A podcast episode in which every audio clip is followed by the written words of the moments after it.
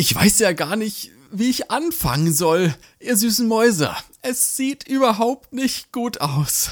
Dieser Podcast hier hat aktuell einen größeren Wertverlust als Beanie Babies Ende der 2000er Jahre. Der erfolgreichste Monat bisher war übrigens der Oktober 2020. Und das in jeglicher Hinsicht. Von Downloadzahlen über Hörer bis hin zu neuen Abonnenten. Da hat das Ding einfach Tag für Tag so ah, richtig reingeschmatzt. Das war ein Traum. Kaum zu glauben eigentlich. In den Anfangsmonaten bis zum eben hochgelobten Oktober ging die Rakete also immer ziemlich steil nach oben. Und ja, alles nach Oktober 2020 sieht gerade so ein bisschen aus wie die Columbia Raumfähre beim Landeanflug 2003. Puff. Zufälligerweise ist an dieser Stelle der Oktober auch genau die Mitte der Zeit, in der wir hier mit dem Podcast online sind. Ich vermute, also relativ eindeutig, dass ich als aktiver, immer stets bemühter und absolut unbekannter Podcaster in die Ungnade der Ranking-Algorithmen gefallen bin. Dieser kleine süße Nesthäkchen-Bonus quasi ist wahrscheinlich mittlerweile einfach verfallen. Zack, wie Rewe Treuepunkte nach der großen Kochtopfaktion zu Ostern. Und jetzt heißt es wie gehabt, Oh mon amour, du willst meine Liebe? meine digitale und bedingungslose Liebe, dann bezahle mich gefälligst dafür, wie das jeder vernünftige Mann mit Geltungskomplex nun mal so macht. Aber Edgy Badge, nee, mach ich nicht. Tralala. Folge 128 ist hier immer noch das Motto und auch die Motivation hinter diesem und allen anderen Projekten, die ich gerade so am Laufen habe. Also, ihr süßen Mäuse, ich verlasse mich auf euch. Gebt der 5-Sterne-Bewertung einen neuen Podcast. Und wenn ihr Klaas bisher noch nicht abonniert habt, seid bitte so lieb und belasst es bitte dabei. Dann würde ich nämlich vorschlagen, dass wir ohne weitere Zuhörer direkt in die heutige Folge Nummer 182 hüpfen. Schön, dass ihr noch dabei seid. Pftsch. Für den heutigen Kontext müssen wir mit einer Geschichte, mit einer wahren Geschichte aus dem ergreifenden Leben des Fotografen beginnen. Ha, bin jetzt aufgeregt. 2017 habe ich ja auch schon ein paar Mal so ganz am Rande hier erwähnt, habe ich den Hessentag fotografiert. Also nicht alleine, ich war einer von zehn Fotografen, die offiziell für die Stadt im Einsatz waren. Ja, äh, um diesen Hessentag soll's heute aber eigentlich gar nicht gehen, sondern das für mich markanteste Erlebnis hier fand ungefähr zwei Monate vorher statt.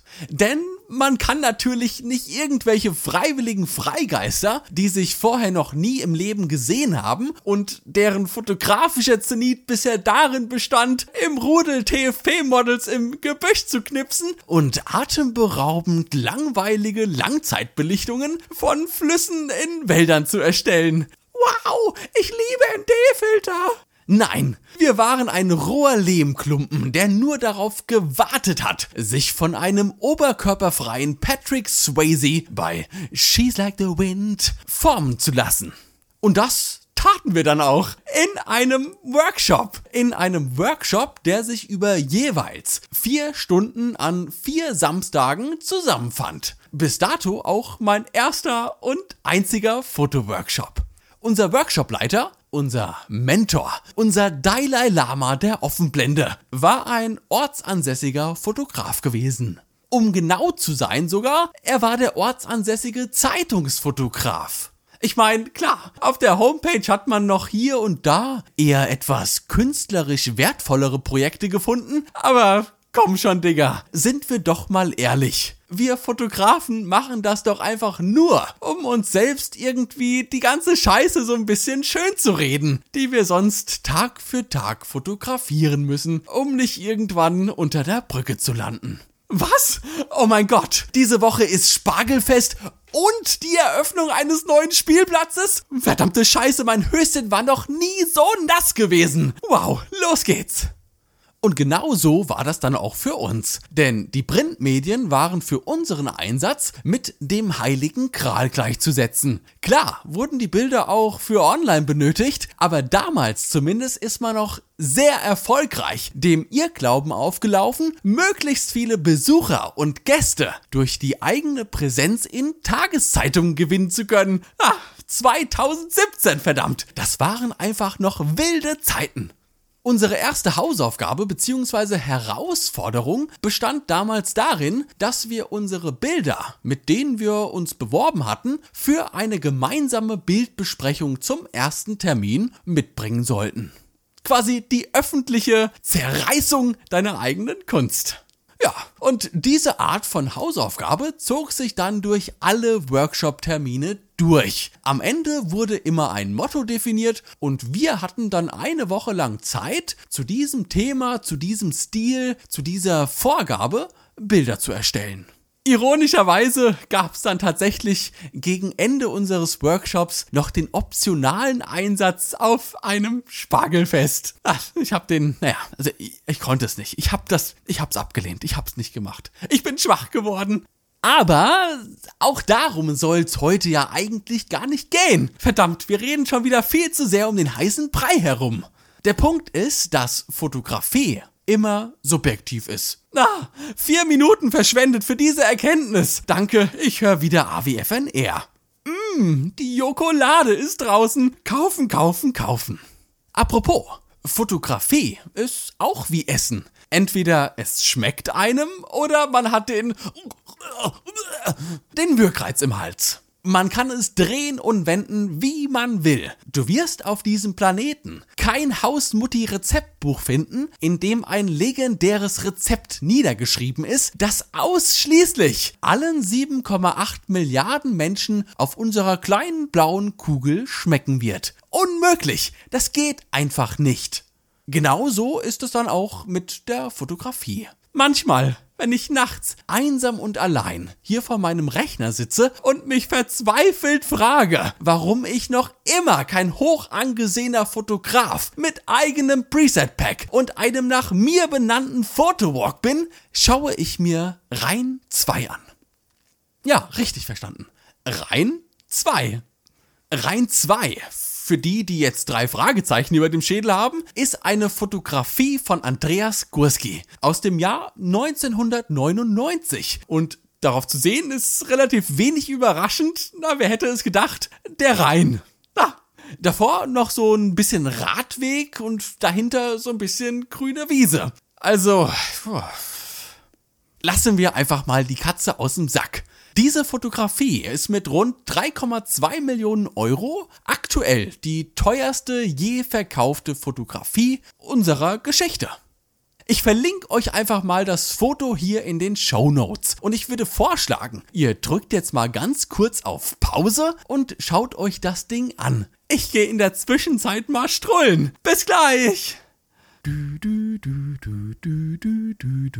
Please hold the line.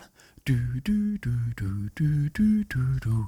Please hold the line. Du, du, du, du, du. Glaskundencenter, wie kann ich Ihnen weiterhelfen? Äh, okay, genug geguckt jetzt. Mal angenommen, ihr habt gerade wirklich auf Pause gedrückt, weil ihr dieses Foto noch nicht kanntet und habt den Link gerade mit dem Wissen geöffnet, in wenigen Sekunden die wohl teuerste Fotografie aller Zeiten auf eurem kleinen 8 Zoll Display zu betrachten.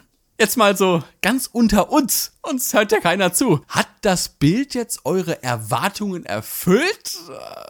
Vielleicht habt ihr ja, bevor ihr diese Episode hier eingeschaltet habt, noch so ein bisschen durch euren nicen Litten Insta-Feed gescrollt. Mit einer atemberaubenden Landschaftsaufnahme nach der anderen. Und dann schließt man Instagram, öffnet den Podcast und sieht so ein Bild wie Rein 2. Apropos, es gibt auch tatsächlich rein eins. Also so ist es nicht. Ich bin mir ziemlich sicher, dass ich ein ansatzweise ähnliches Motiv auch in der Bildergalerie auf dem Handy meiner Mutter finden würde, das sie irgendwann mal während einer Radtour mit Freunden aufgenommen hat. 100 Pro! Und vielleicht ist auch genau das der Grund für den Erfolg des Bilds.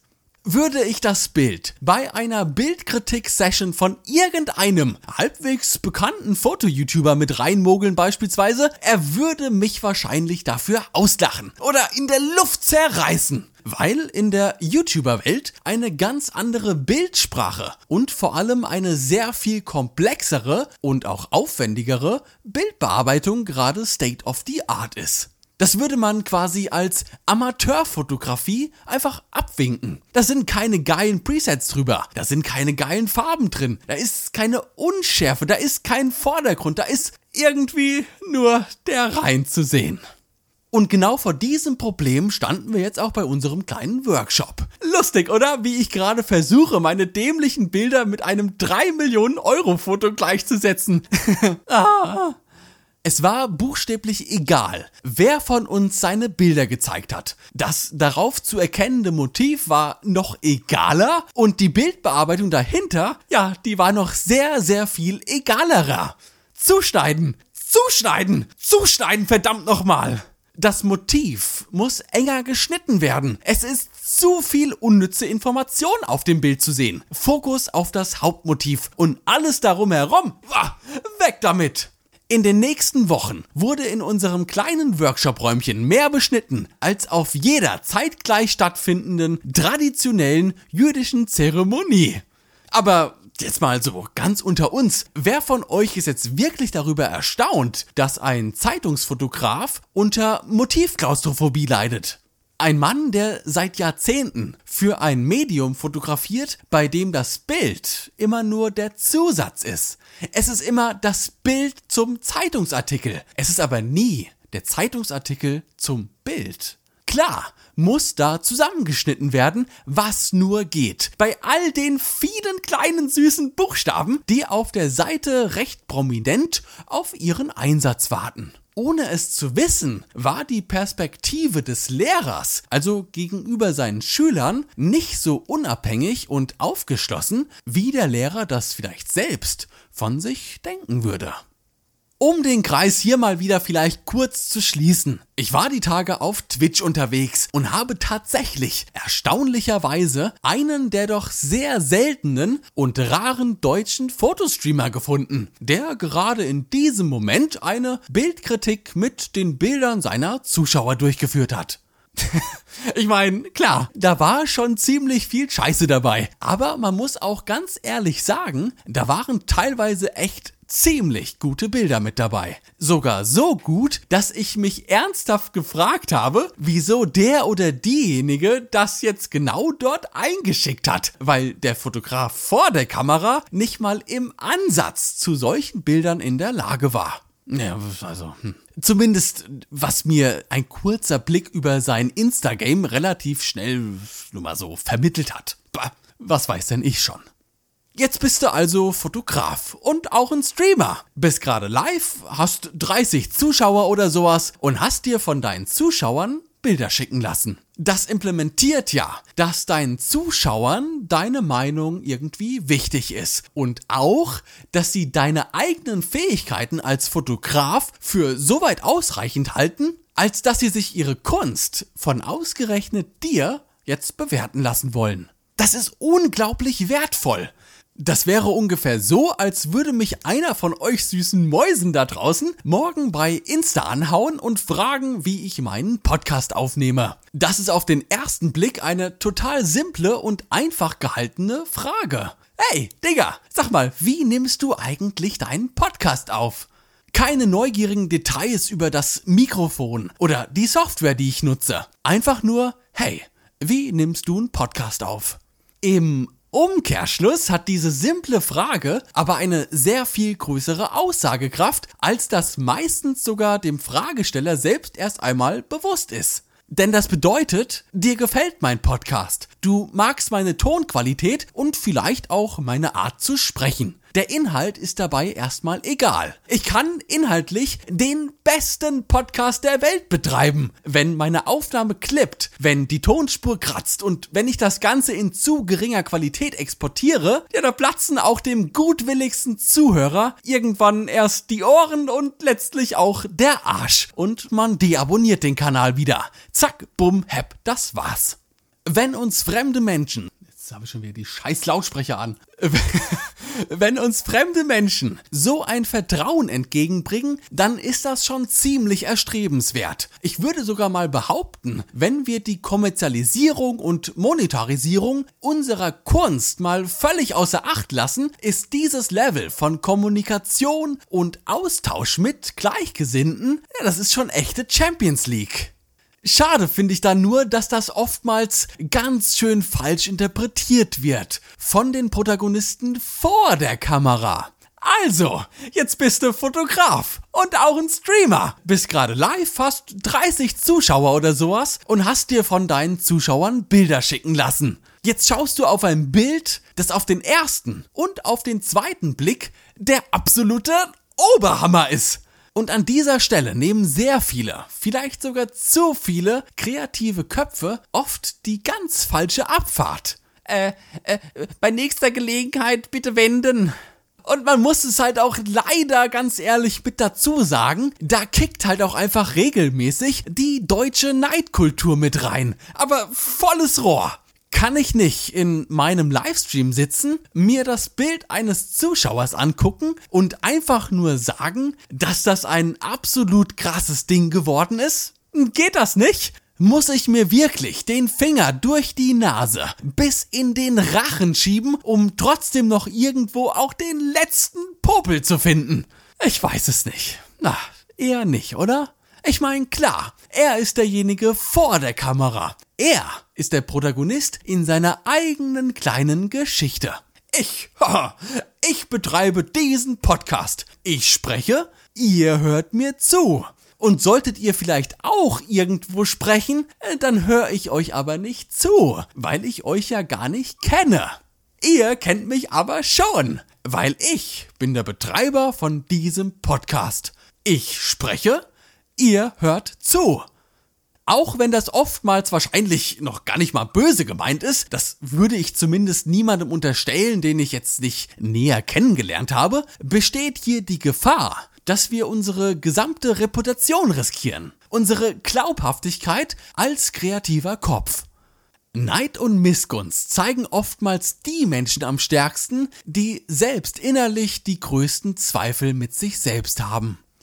Wenn ich hier zum Ende der ersten Staffel, zur Feier von Folge 199, meinen ersten eigenen Class-Song aufnehme und mir läuft dann zufällig irgendwann Ed Sheeran über den Weg und ich sag so, hey, hey, Digga, do you have a second to hear my new song? Do you want to listen to it? It's really great. Dann hört sich Ed Sheeran meinen Song an hat einen riesen Spaß dabei und klopft mir am Ende auf die Schultern und sagt, Great man, I really love it. Keep it going, bro.